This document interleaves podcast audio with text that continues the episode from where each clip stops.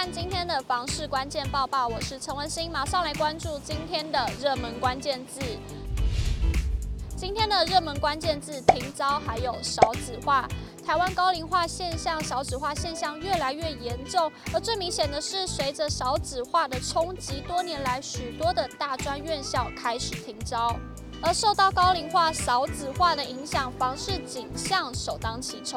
根据统计，二零二二年全台五十一所学校出现一万四千四百九十三个缺额，明显高于二零二一年的两千七百三十二个缺额，创下历史新高。再加上今年度又陆续传出私校停招的消息，加上日前大同技术学院、明道大学及环球科技大学三校又有退场的消息传出，以此证明少子化海啸正在进行中。根据内政部统计，台湾二零二二年总人口数为两千三百二十六万四千六百四十人，连续三年负成长。其中，二零二二年新生儿人数仅十三万八千九百八十六人，创下统计以来的新低。而国家发展委员会的报告也指出，二零二五年后，台湾老年人口占总人口比率将会超过百分之二十，台湾将正式进入超高龄社会。永庆房产集团业务总经理叶林奇分析，受到高龄化与少子化的影响，房市景象首当其冲，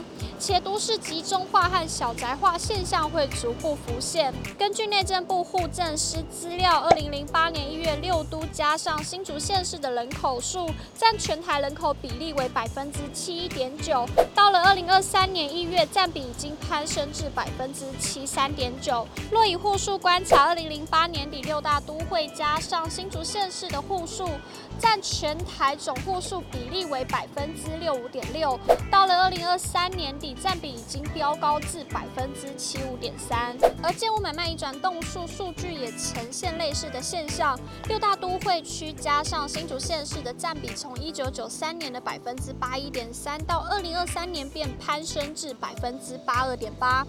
这些数据的变化，充分可以印证人口逐渐往都市集中的过程。而在高龄化与少子化的趋势影响之下，都市集中化的现象将更为明显，人口与住宅交易都将持续高度集中在都市地区。叶林奇进一步表示，小宅化现象也亦有迹可循。同样观察内政部户政司的户数资料，撇去共同事业户不计，二零零八年一人家户的占比为百分之二七点六，到了二零二二年占比升至百分之三五点四，成长了七点八个百。百分点。若以三人加户作为分界，二零零八年三人加户以下的占比为百分之六三点八，到了二零二二年三人加户以下的占比飙升至百分之七四点五，成长高达十点七个百分点。从数据中可以料见，随着台湾加户人口组成持续缩小，顶客族小家庭成为主流，以及如果民众的薪资成长速度赶不上房价的上涨速度，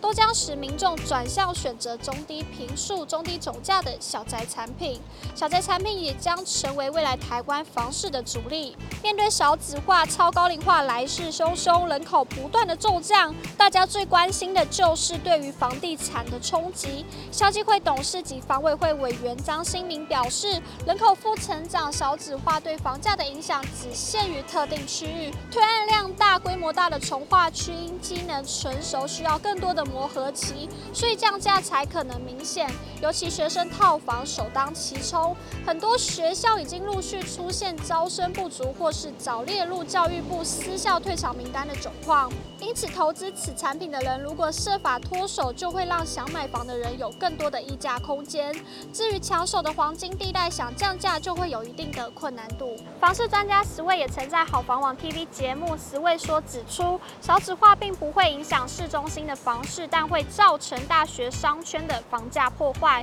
多数台北市精华学校都不需买房及提前设籍。石魏表示，一旦大学倒闭，当地租屋市场除了学生再无其他支撑。学校一旦注册率连年下滑，旁边的商圈就会跟着消失，周遭房价恐怕也跟着砍半。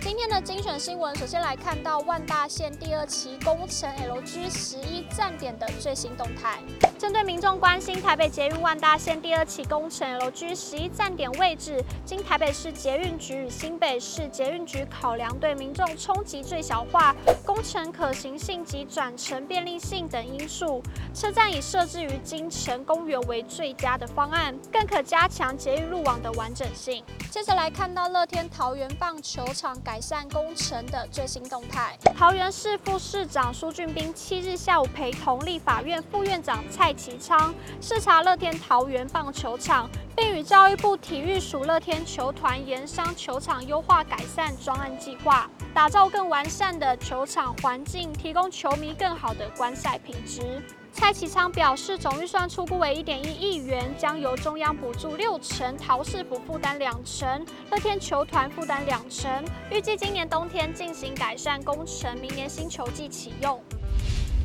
今天的买房卖房，我想问有网友提问：如果很喜欢一间新城屋，但没有车位，大家还会想买吗？有网友回复：如果是我没有平面车位，就不会很喜欢了。